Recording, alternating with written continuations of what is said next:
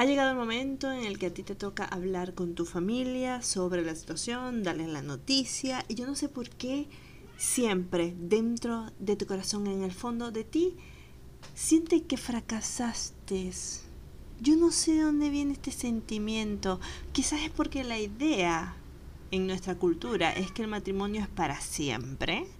Y si no es así, entonces no estás haciéndolo bien o, o, te equivocaste. O quizás es la idea de que uno solamente se tiene que casar con el amor de su vida.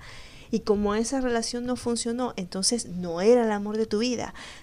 Son un montón de pajueras, o sea, son un montón de cuentos, un montón de mentiras, un montón de irrealidades que uno crece y lo va asimilando como si fuera el cielo es azul porque es un hecho, ¿me entiendes? O sea, por, como si fuera un hecho que no son, que no son. Y esto es lo más curioso de todo, es que a pesar de que tú puedes ser una persona como yo que entiende que esto es un unos, estos son unos ideales que la gente se imaginó y que te las inculcó, que no tiene nada que ver con la realidad, que, que no es así, o sea, que puedes estar tranquilo, que estás tomando las cosas con la mayor em, cordura posible. Cuando te toca hablarlo con tu familia, todas estas cositas salen a flor de piel. Todas estas emociones pero es que las vives con una intensidad, tú realmente te sientes así, no importa qué tan, qué tan irreal sea el sentimiento, tú te sientes así.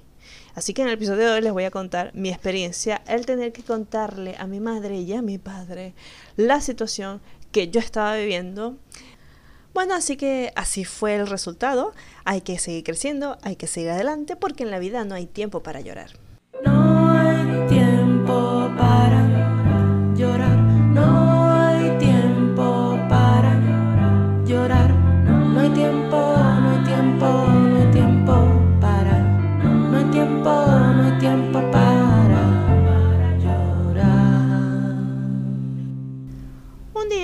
tuve una reflexión y esa reflexión ha sido un antes y un después para mí.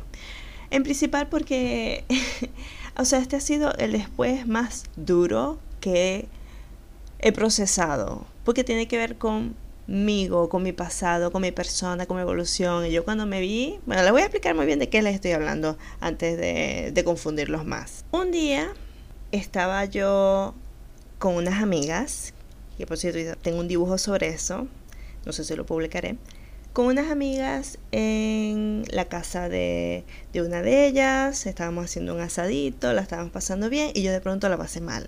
O sea, yo de pronto me sentí mal y tuve este pensamiento de... Yo estaba disfrutando del día, del momento, de todo. Y por un momento me llegó como este pensamiento de, ¿y ahora a quién le voy a compartir mi vida? O sea, ¿a quién le voy a llegar a contar las experiencias que tuve, con quién voy a vivir ciertas cosas? ¿Me entienden? Es como un sentimiento de soledad. O sea, me sentí sola, como aislada, sola en el mundo. Así me sentí.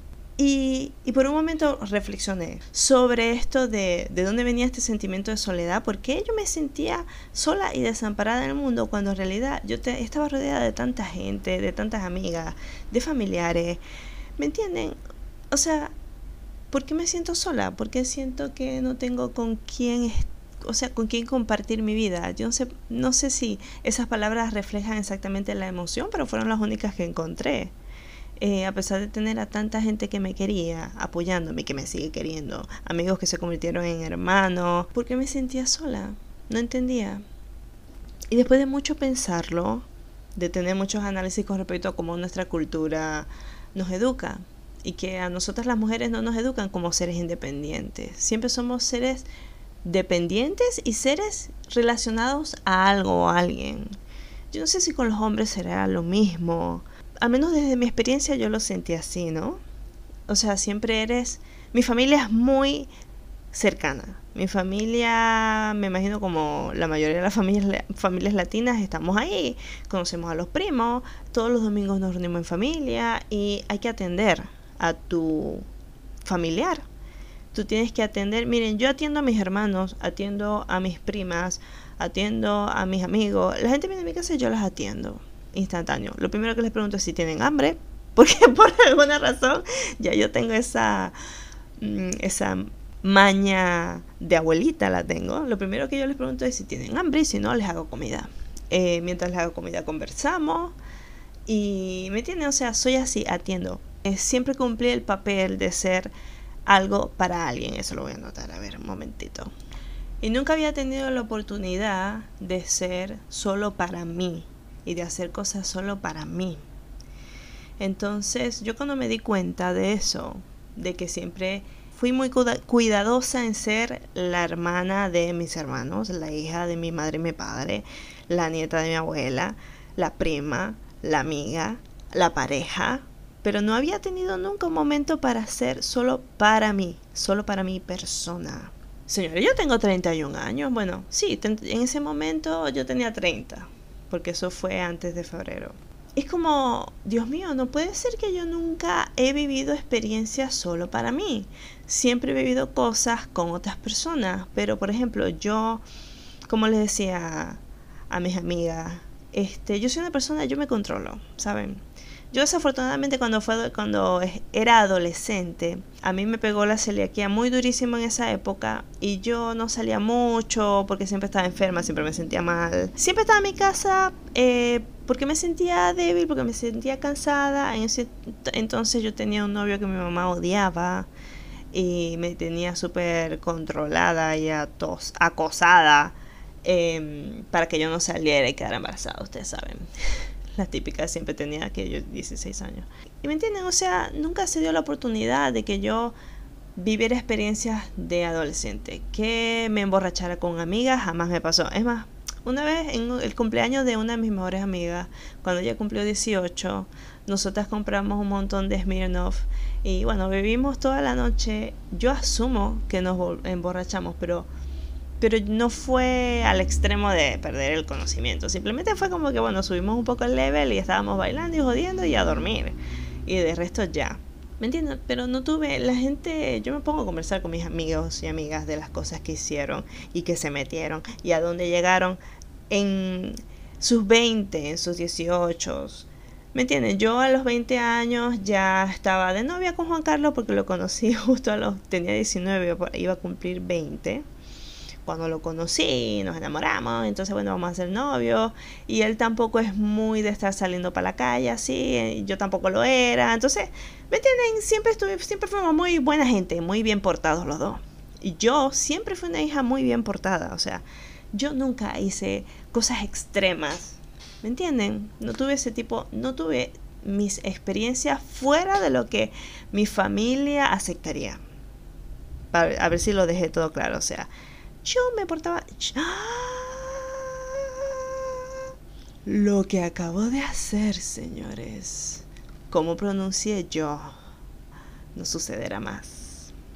Y les voy a decir la verdad, yo me sentía muy orgullosa de, de haberlo cumplido, ¿me entienden? De haber sido la hija perfecta y bien portada que mis padres desearon y que le echan en cara a, toda la gente que conocen, ¿me entienden? O sea, yo me sentí muy orgullosa de hacer eso desde, no sé, de tener 25 años y decir, yo nunca me metí absolutamente nada. La máxima droga que yo he probado es café, azúcar y, y alcohol. Y ya, y ni siquiera, ¿me entienden? O sea, muy orgullosa, muy orgullosa de eso. Ahora que, que estoy sola, que pasaron un montón de cosas que no sé si iré contando porque hay, hay ciertas cosas que viví que mm, son muy personales. Y bueno, en algún momento sí, seguramente se me saldrá hablando sola. Yo en este momento, o sea, me di cuenta de que yo siempre me limitaba, o sea, nunca me metía en problemas, nunca hacía algo que no correspondía, nunca, nunca, nunca nada. Es más, yo creo que yo esto se los menciono a ustedes en, en el primer episodio. Ya es que me pierdo porque los grabo con mucha distancia entre ellos. Y nada, llegó un momento en que me di cuenta de que ya no tenía por qué, ya no tenía que ocultar nada, ya, ya no tenía que, que limitarme. Es muy triste eso, que vos te di cuenta que vos no te permitís vivir ciertas cosas por el no es por el que dirán no sé si es por el que dirán sino es como una cuestión dentro de ti, que no queréis decepcionar al otro. Eso es todo. No queréis decepcionar a tus padres, no queréis decepcionar a tu pareja, no queréis decepcionar a tus amigos. Pero uno, a veces uno se limita tanto que prácticamente no vive. ¿Me entienden? No vive. Pero bueno, estos detallitos los vamos a. los voy a hablar creo que en otro episodio. Yo en este momento quiero hablarles de otra cosa. Que tiene relación. Quiero hablarles de el día en que yo hablé con mis padres y les conté de mi separación. Al primero que le escribí fue a mi papá. ¿Por qué? Bueno, realmente no fue que yo fui y le escribí. Mi papá me saludó y me preguntó cómo estaba la cosa. y yo decidí aprovechar para contarle a mi padre. Pero antes de hablar, hablarlo, eh, yo necesitaba, yo pasé, yo creo que yo pasé todo el mes de diciembre, no, o todo el mes de noviembre reflexionando, bueno, no sé, no sé si fue un mes completo, pero fueron varios días que yo sentía que cada día era como seis meses. Dios mío, en ese entonces a mí el tiempo no, no, no se me pasaba, era lo peor. Yo quería saber si había una forma de rescatar algo, de hacer algo, que se había algo por hacer, este era el momento de sentarse a ver qué, qué era. Porque había, yo tenía que tomar una decisión. Por un momento yo decidí darme un tiempo, un tiempo que duró muy poco, porque me di cuenta de que, de que no había chance, o sea, de que no me lo daban, no me daban ese chance. Yo soy una persona que no me gusta el vaivén. Si yo tomo una decisión es porque es definitiva. Y aquí está el momento de la realidad, cuando la realidad realmente te golpea. El día que yo decidí contarle a mis hermanos lo que estaba sucediendo. Si yo le contaba a ellos que Juan Carlos y yo nos estábamos separando, era definitivo. O sea, no era... Eh, era yo dejando la relación. ¿Ya? O sea, era un paso que hasta ese momento no había dado. El paso que yo había dado era simplemente como enfrentar a la nube para ver qué rayos tenía. Y lo otro fue, em, el segundo paso fue, bueno, salirme yo. Entonces cuando hablé con ellos, que les conté todo lo que pasaba, ellos ya habían vivido con nosotros, ellos habían visto cuál era nuestra dinámica, ellos se habían visto cosas también, también habían notado la nubecita. Pero por supuesto, mis hermanos respetan mucho, nosotros nos respetamos mucho nuestros asuntos privados y si los compartimos bien y si no, no preguntamos, no nos metemos, ¿no? Entonces, claro, mis hermanos veían la cosa, pero tampoco era que iban a intervenir. Cuando yo me siento hablar con ellos es como que, ah, ok, estas piezas encajan y bueno, ¿qué vas a hacer? Y yo les decía, bueno, mi plan es irme a vivir sola, etcétera, etcétera. Entonces, nada, o sea, el aceptarlo, el decidirlo y decirlo tú porque, ok, digamos, está la, está la pareja, maravilloso. Entonces las cosas están mal entre ellos y siempre es uno el que da el primer paso. Uno de los dos da el primer paso. Entonces el otro, que al que le dieron la noticia de que, hey, pasa algo, hey, no me siento bien, tal, tal, tal, eh, empieza como a recibirla, a alimentarla, a procesarla y a decidir qué hacer con ella. Hay personas que, o sea, hay personas que he visto que las terminan que se terminan, pero esa persona sigue aún en la relación, no ha hecho el corte, no ha tomado decisión de salirse todavía. Y por eso van y le buscan al otro y les escriben y los llaman y les insisten. Entonces digamos que vuelven y el otro como que lo intentó porque bueno, quería ver si se podía, pero al final no y vuelven a separarse. Porque siempre esa persona que jala esa relación ya no, no solamente puede ser una, pueden ser los dos, que también lo he visto. Ellos saben que está esta emoción de que las cosas no funcionan, no se aguantan, explotan, se separan, pero hay como un tira y afloja, tira y afloja, porque los dos aún no están listos para dejar la, la relación. Así que es muy importante darte cuenta si la razón por la que tú no terminas con esa otra persona es porque tú no estás lista o porque tú no lo has aceptado quizás no te has, no has aceptado la idea de que estás solo o que estás sola. ¿Me entienden? Como que aceptar que ya no hay más, que ya hay que soltar, que ya hay que seguir. Ay, perdón, que haya, ya se fue. Eso es un ritual, o sea, eso lleva su tiempo, eso hay que hacerlo, hay que definirlo. Y mi manera de definirlo, mi manera de decir, de ponerlo ya en la realidad, porque una cosa como, si uno siente, pero nunca lo expresa, es como si no sucediera. Entonces, en el momento en que ya yo decidí salir y no mirar para atrás, porque mis amores, yo no miro para atrás, para atrás ni para coger impulso. No se repiten los errores, ¿ok? O sea, no, no. Y esto para mí era peor, ¿me entienden? Porque es como que yo sé que si yo me muevo de acá, papito, o sea, bye, chaito. Y eso fue exactamente lo que me dijeron mis hermanos cuando yo le con ellos. Me dijeron, lo peor de todo es que si Juan se arrepiente, en el futuro se jodió, porque vos no vas a volver con él. Y yo, no, no vuelvo. Así que hasta que llegó la cosa, se terminó. Y eso te motiva, bueno, a mí me motivó mucho más a enfocarme en la salida. Y ahora, entre más personas, entre más personas lo conversas, más real e irreversible se vuelve. Entonces, eh, un día me escribe mi papá, una noche, yo estaba haciendo la cena, por cierto. Mija, ¿cómo estás? Y yo, ay, papi, bien. Aquí la cosa, o sea, el COVID. Y viene mi padre y me pregunta, ¿y cómo estás, Juan? Y yo, ay, papito, este es el momento en que yo le voy a contar a mi papá. Voy a aprovechar que le hizo la pregunta para decirle, papi, las cosas no están bien. Yo creo que nos vamos a separar. Eh, es más, ya no lo veo reversible. Era como que, bueno, este es el momento de hacerlo. Y, y se lo dije a mi papá. Y yo quiero contarles a ustedes, yo me imagino que ustedes lo sabrán. Yo soy hija de padres divorciados, o sea, mis papás se divorciaron cuando yo tenía 15 años y ahí te vienen los traumas, ¿me entienden? O sea, toca ese botón, que drene, que drene eso, que, que drene todo ese drama que vas a cargar hasta tu futuro matrimonio y futuras relaciones. Entonces, claro, eh, yo me imagino que como todo hijo de padres divorciados, nosotros le tenemos un miedo al divorcio. Es como volverlo a vivir. Es, es terrible, ¿me entiendes? Es como repetir un episodio que ya tenía una herida vieja que no se cierra nunca y no se cierra bien. Y cuando te sucede a ti es como, Dios, ¿por qué? En la herida que más me duele. ¿Me entiendes? Es como esa sensación.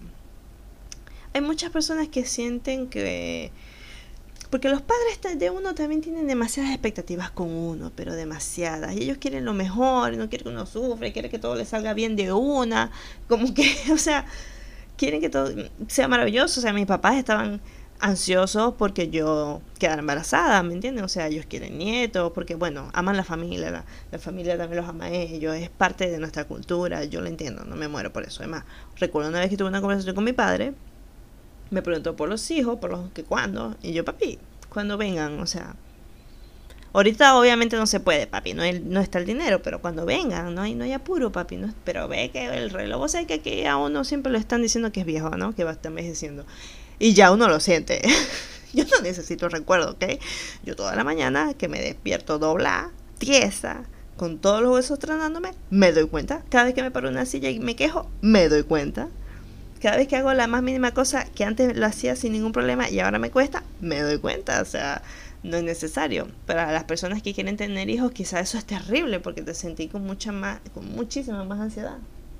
Pero personas como yo que no queremos tener, o que realmente como, si están bien y si no, ok, también, es como, da igual, o sea, si vos tenéis predestinado que vas a tener hijos, vas a llegar. No importa qué edad, porque yo he visto mujeres que quedan embarazadas mucho más, mucho mayores. En fin, entonces nada, viene mi padre, mi padre me escribe, yo le cuento las cosas, yo me desbordé, yo lloré muchísimo, ¿saben? Porque mi papá eh, tiene esta relación, él es muy amoroso conmigo. Y yo, cada vez que hablo con él, yo soy una niña chiquita. o sea, no importa si esta niña chiquita está hablando de política con su padre. Yo soy una niña chiquita con él siempre. Esa es nuestra relación de padre e hija. Y yo, ay, me sentía tan mal, tan sola, tan todo. Pero yo explicándole, no, papi, todo está bien. Y yo, bueno, tengo un plan. Y vamos a ver si puedo. Voy a ahorrar dinero y voy a hacer esto.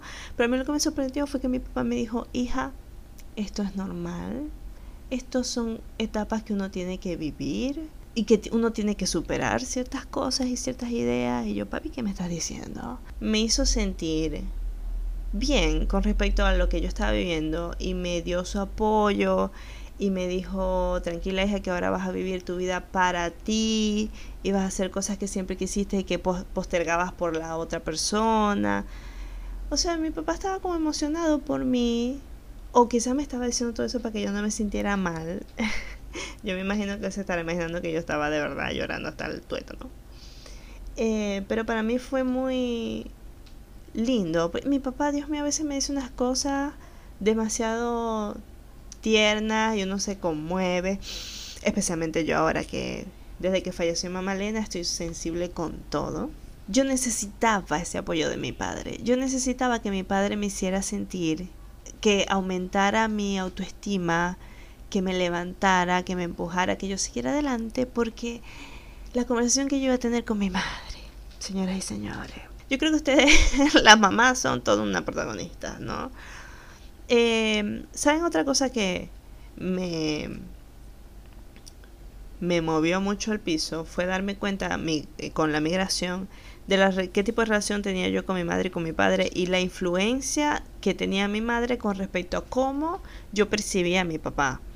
Porque a veces parece que en la relación mamá y papá sí la tienen, o cualquier vínculo familiar que les dé esa energía paternal o maternal, em, porque todos sabemos que hay personas que fueron creadas por sus abuelas, etcétera, por sus tías, ¿me entiendes? Hay diversidades de familias, entonces siempre está esta figura, son dos figuras y una te hace, te influye en cómo tú ves a la otra. Entonces yo, ahora que estoy lejos, me di cuenta de que mi mamá realmente, quizás por su resentimiento con lo que pasó en su matrimonio, ponía, superponía sus emociones con nosotros y, y yo me sentía también un poco molesta con mi papá sin ninguna razón. Entonces después migrando me di cuenta que mi papá fue increíble, a pesar, tenía sus limitaciones, como todos seres humanos.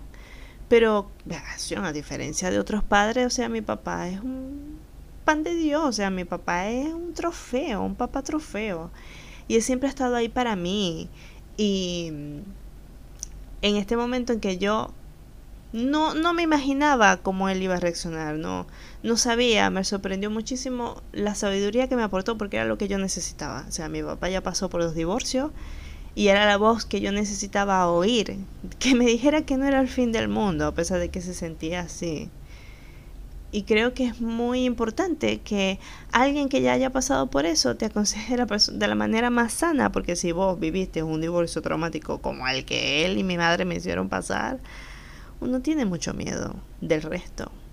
Uno siente a veces que, porque yo veía a otros adultos que se habían divorciado que vivían una vida muy extraña, como muy triste, muy deprimente.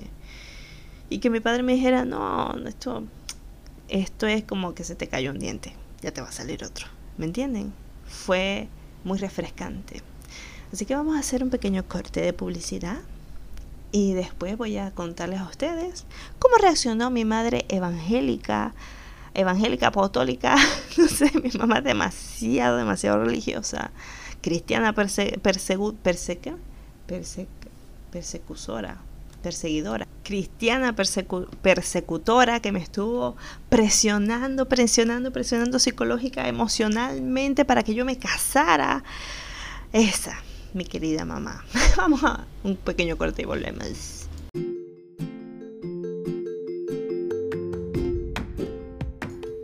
Quieres empezar a decorar tu hogar con plantas bellas y hermosas y preciosas, pero tienes miedo de matarlas, no sabes por dónde empezar, las plantas más fáciles de cuidar son las suculentas, como los cactus. Pero no empieces con un cactus común y corriente. Búscate una suculenta hermosa, hay de todos los colores, hay de todos los tamaños y hay una enorme variedad de plantas que puedes obtener a través de esta cuenta si estás en Buenos Aires, Argentina, Atelier Plantil. Son expertos en suculentas, te ofrecen una enorme variedad, tú puedes escoger, puedes preguntarle y escribirle para que te den consejos de cuidado.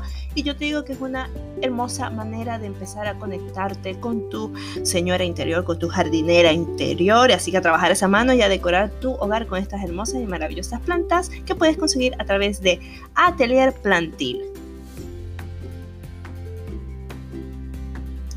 Si ustedes me siguen en mis redes sociales, saben que yo soy fanática de las plantas carnívoras. Tengo en este momento como tres variedades de especies y mis plantas carnívoras, esto sí es más les recomiendo a las personas que ya tengan, eh, ya le tengan la mano a la jardinería, que sepan cuidar un poco más de plantas, pueden escribirles a arroba devoplant, devo con B de vaca, arroba en Instagram. Ellos son de aquí de Argentina eh, tienen una enorme variedad de plantas carnívoras y en su cuenta pueden eh, seguirlos para leer consejos sobre cuidado, les hablan sobre las diferentes especies que existen, hay mucha información que les pueden brindar ellos fabulosamente, yo los quiero muchísimo porque en cuanto tengo algún problema con alguna de mis plantas, les escribo y ellos inmediatamente me dan consejos para sanarlas, cuidarlas y que sean las plantas hermosas, maravillosas que son. Así que si quieren empezar a llenar su pequeño hogar, porque yo me imagino que todos vivimos en un monoambiente, en una ciudad gris y tétrica, casi nadie tiene balcones cuando nos mudamos a las capitales, si quieren empezar a llenar su hogar de mucho amor verde, estas dos cuentas son para ustedes. Si tienes algún proyecto, algún emprendimiento y te gustaría tener este espacio para hablar de ellos y darle publicidad, puedes escribirme a holamalucas.gmail.com sin costo alguno. A mí me gusta apoyar a las personas con sus nuevos emprendimientos, así que sin ninguna pena, usted escríbame que yo por acá le hago la publicidad con mucho cariño.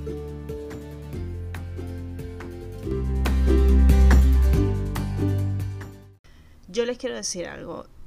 A mi mamá yo la quiero muchísimo, la respeto, pero desafortunadamente a medida que uno va creciendo, se va dando cuenta de los errores que, se cometieron en esta relación de madre e hija. Mi mamá siempre tuvo esta... Mi mamá siempre quiso ser como una amiga mía, como una confidente. Y uno no ve lo malo en ello, no ve las consecuencias de eso. No ve las consecuencias de que tu madre te, te tenga solamente a ti como oyente, como apoyo, como mano derecha, no se ven las consecuencias porque esto se hace desde más sincero amor posible. Se hace con toda la buena intención del mundo, porque tu madre te adora y tu madre te quiere amar de esa manera. Sabe, no sabe amarte de otra forma. Como que esa es la relación que ella construye contigo. No sabe establecer los límites de madre e hija. Y vos como hija no te, no te das cuenta de que ponerte en esa posición de igual con un adulto cuando tú eres una niña te empuja a madurar muchísimo antes, te empuja a reprimir mucho de ti, a reprimir mucho de tus personas. Yo les estoy diciendo esto porque, miren, desde que yo tengo 15 años, cuando mis padres se separaron, empecé a verme con una terapeuta y ella fue la primera que me dijo, tú eres la hija en esta relación. Tú no puedes estar a la misma altura de tus padres.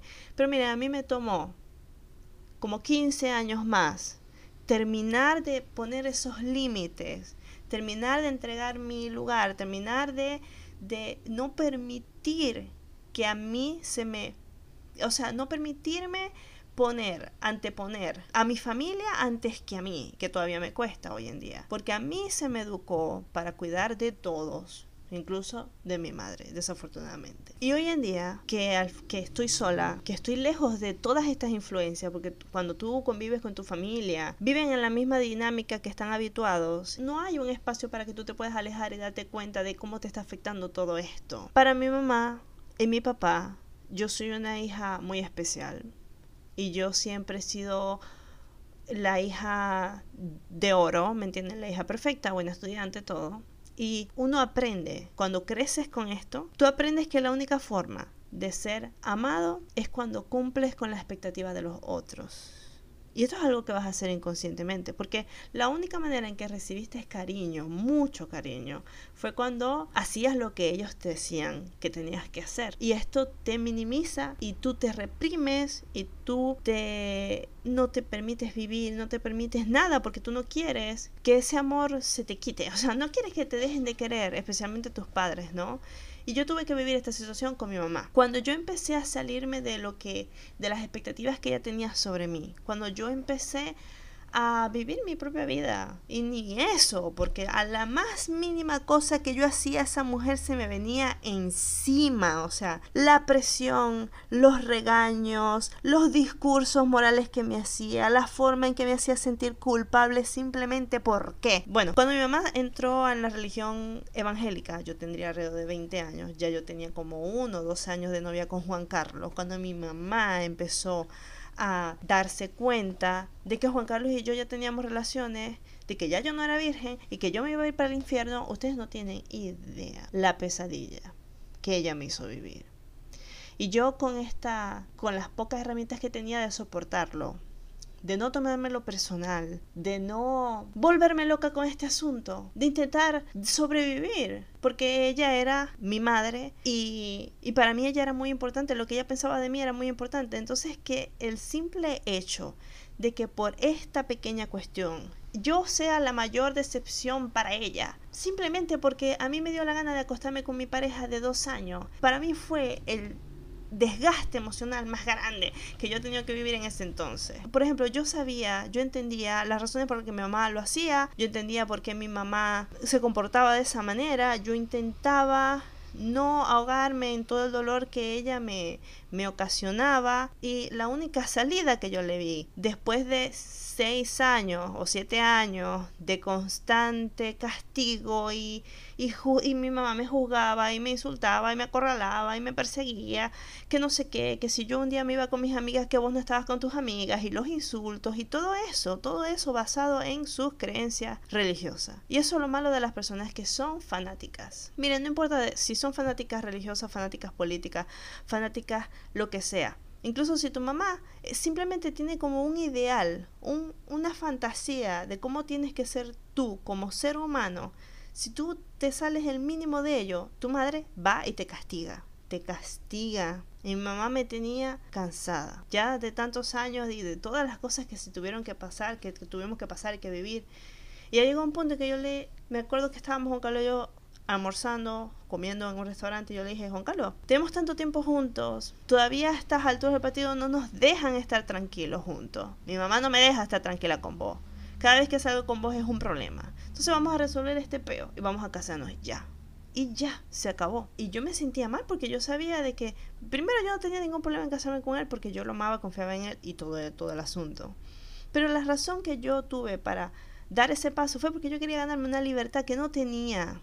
Y yo una vez que yo firmé esos papeles, yo sentí que yo estaba como que vendiendo, vendiendo mi, vendiendo, firmando un permiso para yo poder tener sexo con libertad. Miren, yo lo puedo decir ahora, lo puedo exteriorizar, pero cuando tú te ves en esa situación, no todo el mundo tiene la fortaleza de poder entender todo, decirle, mami, déjame en paz, bueno, la vida será así. No, no existe eso porque yo estaba viviendo bajo su techo, yo no tenía las condiciones económicas de vivir sola. Este, yo intenté mudarme con Juan Carlos, pero mi suegra, que es otro asunto, no, no quiso que yo viviera con ella y también fue una pesadilla. Si tú no tienes a dónde ir, tú tienes que adaptarte a lo poco que tienes. Y eso fue lo que yo tuve. Nos casamos y vivimos en mi casa tranquilos y ya. No es que las cosas con mi mamá se terminaron, pues por supuesto que no. Y por eso creo que a veces es muy importante que uno tenga la libertad de vivir lejos de su familia antes de empezar una familia propia. Porque uno tiene que crecer muchísimo.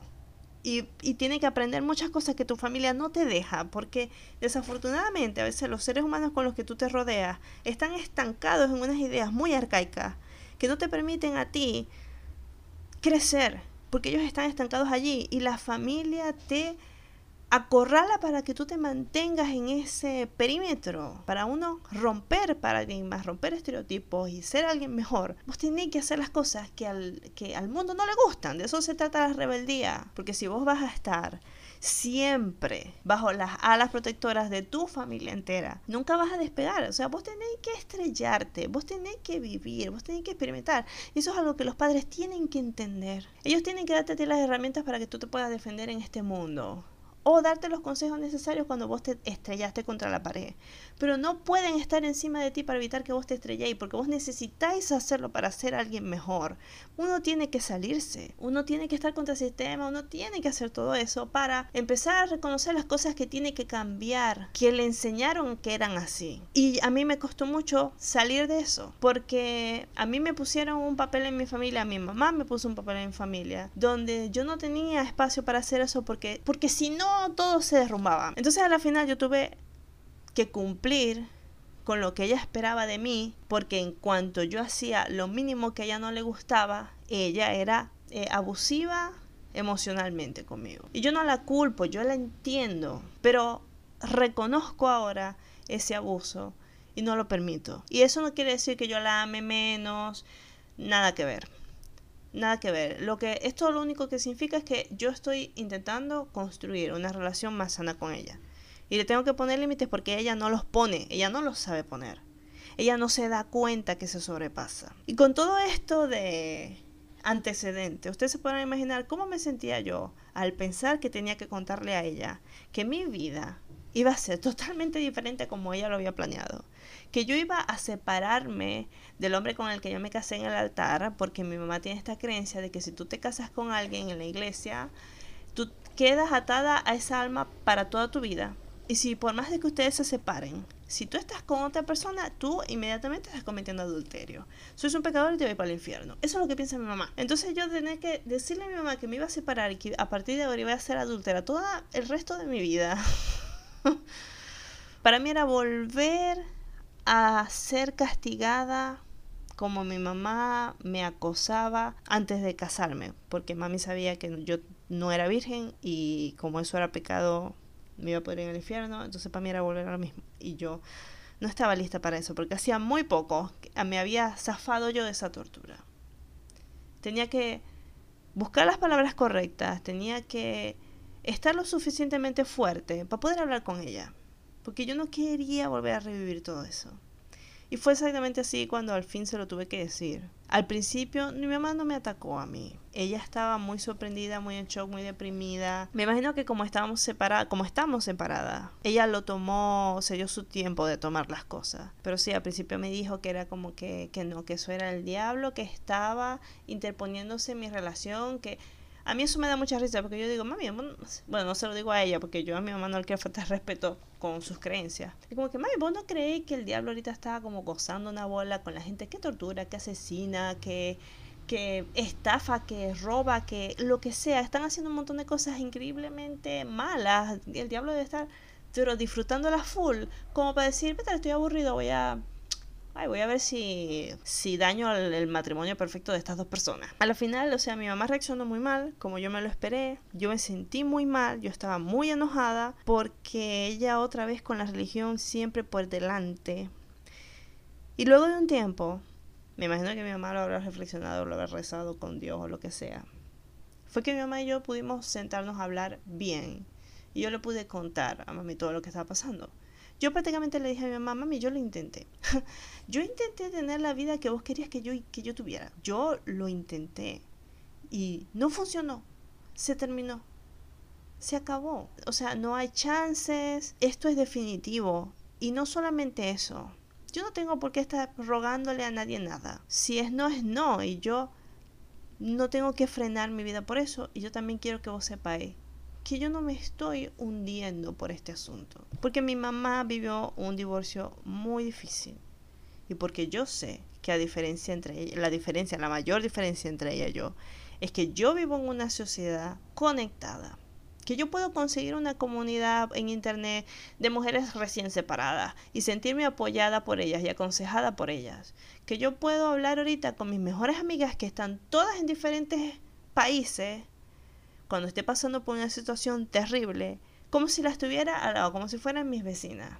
Porque puedo desahogarme, porque puedo crear, porque puedo hacerlo, porque estoy trabajando, porque me puedo pagar mi vida. Mi mamá no tenía nada de eso, porque estamos hablando de que mi mamá se divorció eh, aproximadamente en el 2004. Eh, ya en ese entonces mi mamá estaba, había perdido contacto con todas sus amigas, porque antes las personas de antes no tenían amigos cuando eran adultos, una vez que se casaban y tenían sus hijos, cada mujer vivía encerrada en su casa y no tenían la manera.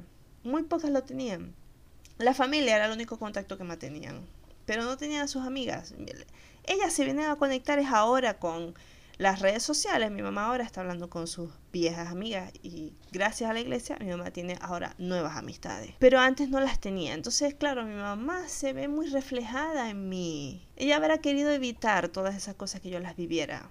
Pero no se pueden evitar estas cosas. La vida es así, con todos sus matices de colores. Entonces una vez que mi mamá pasó todo ese dolor, que me escuchó, me dijo algo que yo no esperaba, que era simplemente como que, hija, tienes razón, yo te apoyo, adelante. O sea, a mí me conmueve un poco porque hacía mucho tiempo que mami no era así conmigo. Hacía muchísimo tiempo, desde que mi mamá es religiosa, siempre fue como muy me atacaba muchísimo. Entonces el, el, el, hecho de que mi mamá haya puesto sus creencias a un lado para darme el amor que yo me merecía en ese momento, para darme las palabras de apoyo que yo realmente necesitaba escuchar de ella y para acompañarme de alguna manera, para mí fue, Dios mío, un regalo que yo realmente necesitaba, que yo le agradezco muchísimo.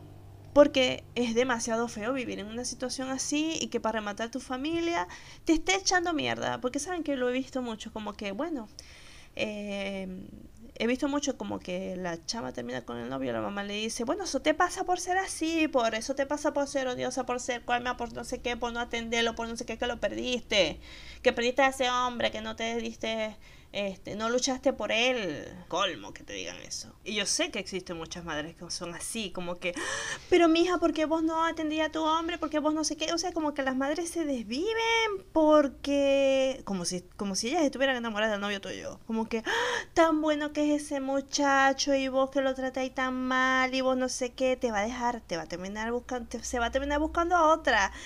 Bueno, que se la busque, ¿me entendés? O sea, Ah, es demasiado irritante que te digan eso. Yo sé que si tengas madre, yo sé que te dicen eso, como que una se tiene que vivir por el otro. Y es como que si vos no conseguís a nadie, vas a ser una mujer triste, sola, amargada, tipo la película esta, El Diablo Viste en la Moda. ¿Qué mejor ejemplo que Miranda Presley? Una tipa que es la más arrecha de toda la industria, de la industria de la moda. ¿Cuál es la debilidad de Miranda? Que su vida personal es un desastre, que ha pasado por no sé cuántos divorcios, que no puede atender a sus hijas, que no sé qué. ¿Me entienden? Y no es, eso no tiene nada malo. No tiene nada malo, no es ningún castigo, no es como que, mira, como ella es exitosa en en, su carrera, ella realmente es infeliz. Ella realmente es infeliz porque el esposo la deja. Ese es el mensaje que nos dan a las mujeres. O sea, el mensaje es que nosotras, si no tenemos amor, no somos felices. Si no tenemos a, un, a una pareja, no somos felices. No vamos a ser plenamente felices sin pareja y sin hijo. Ese es el mensaje que tenéis, que recibí. Muy pocas son las personas que ven que existe un enorme abanico de posibilidades de felicidad, que existen un montón de nuevas formas de tener una familia. Porque para mí, mis amistades son como mi familia. Yo tengo una mejor amiga que es como mi hermana. Si a mí me pasa algo, yo sé que cuento con ella. Yo sé que ella me va a ayudar. El tener que chocar con este mundo que tiene constantes ideas erróneas de cómo tiene que ser la vida. Uno empieza a tener un montón de conflictos emocionales porque creéis que estáis mal. Porque el mundo te dice que la vida tiene que ser de color azul y vos sois multicolor, no encajáis no, no te salen las cosas, vos creéis que estáis, que estáis sufriendo y teniendo una vida miserable simplemente porque no es como te la pintan. Y no es así. La vida no es así, tiene un montón de diversidades y abanicos. Y vos tenés que estar, primero, agradecido de estar vivo.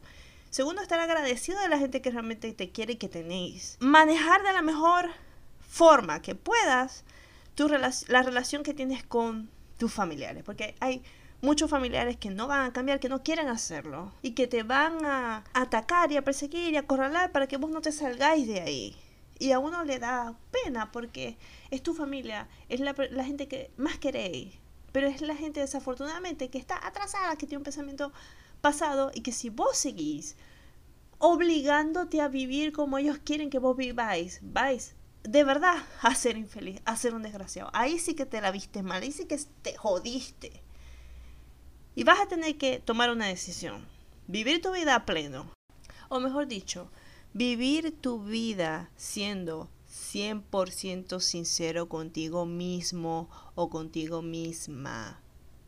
Y ahí está la mayor diferencia de todo. Porque a veces vos creéis que estáis haciendo lo que es lo mejor para ti, pero no te estás dando cuenta que estáis siendo condicionado por los que están a tu alrededor para tomar esa decisión.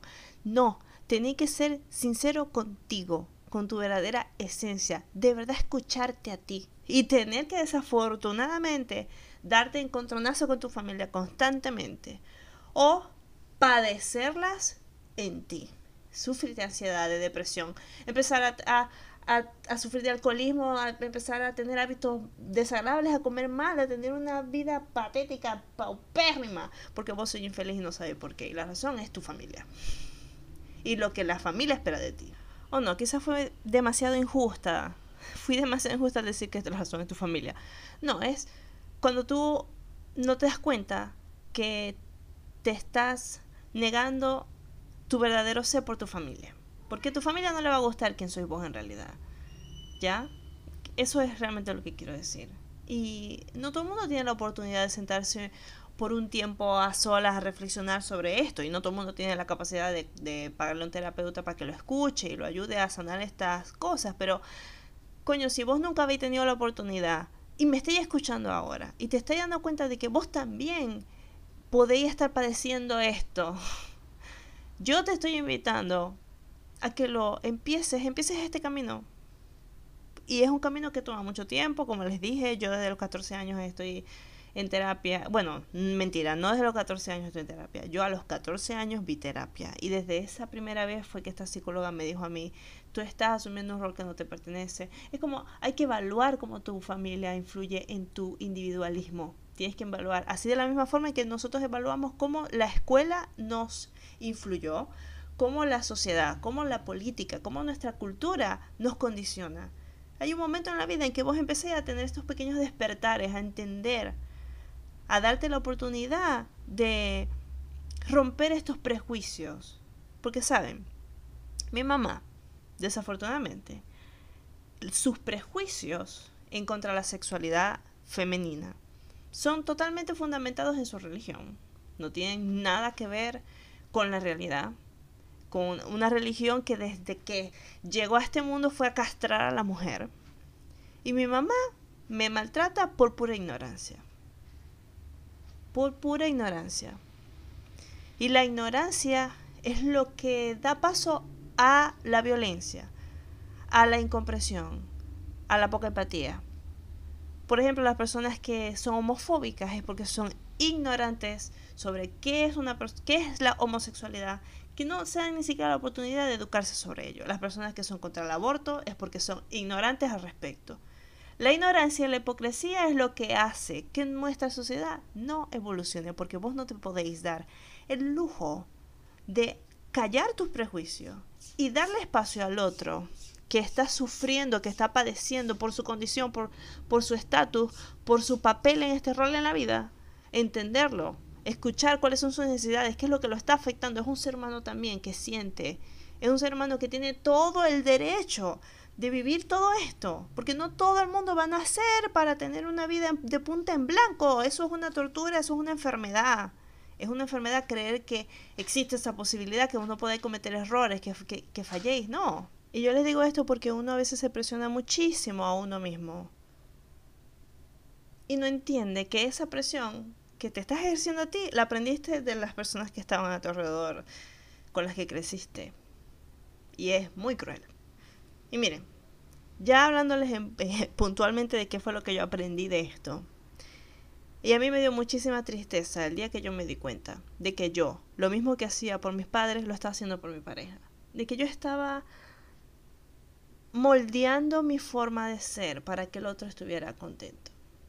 Lo que pasa es que, para ser honesta, aquí entre ustedes y yo, tampoco es muy fácil estar conmigo, porque yo soy una persona que constantemente busco mm, romper los moldes. Yo no soy común y corriente, yo soy una persona muy estrafalaria, muy inventora, se me ocurren cosas locas y que últimamente que he estado sola las hago porque ya nadie me está poniendo ahí la duda de hacerlo. Y en uno de los programas futuros voy a hablar un poco sobre esta dinámica de ser una persona insegura y estar con otra persona insegura que retroalimenta esa inseguridad, anótenlo. Entonces yo soy una persona muy fuera de lo común y siempre estoy empujando a los otros a hacer cosas fuera de lo común y alguien que no es que no quiere hacer eso se siente mal con alguien así entonces yo tengo que tuve que bajarle un poco a las cosas que se me ocurrían hacer eh, para que el otro no se sintiera no se sintiera incómodo conmigo.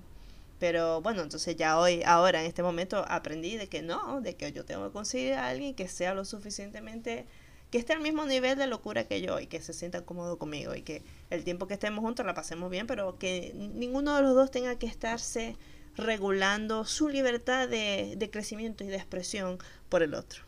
Y para concluir ya el episodio de hoy, el mensaje que yo les quiero dar, lo que yo realmente quiero que ustedes tomen de esto, de esto es que tenemos que analizar cómo amamos, cómo aprendimos a amar cómo aprendimos a buscar amor.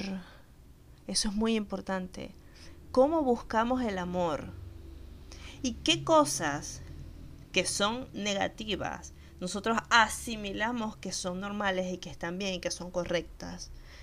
Y como les dije, esto toma mucho tiempo, pero es necesario tener eso en mente, tener como esa meta de decir, de sentarte un día y decir, ya va, cómo me estoy sintiendo, qué es lo que estoy haciendo, cómo estoy aprendiendo esto, compártanlo, escríbanlo, sáquenselo, porque es la única forma que ustedes pueden romper un ciclo. Si se han visto como atrapados en las mismas relaciones, es porque están atrapados en un ciclo donde no están identificando cuáles son los mecanismos que hacen que ese ciclo continúe. No lo van a poder frenar. Yo espero que todos estén muy bien. Nos vemos en el siguiente episodio. Ya a descansar, ya realmente quiero descansar. Este episodio, como lo notaron, es muy intenso para mí. Porque es una de las cosas más difíciles que he tenido que enfrentar. O sea, enfrentar a la gente que yo más quiero, ponerle límite a la gente que yo quiero y dejar de ponerme límites a mí. Como invertir los roles. Nos vemos entonces en un siguiente episodio. Espero que estén muy bien. Muchos besos y gracias por escuchar.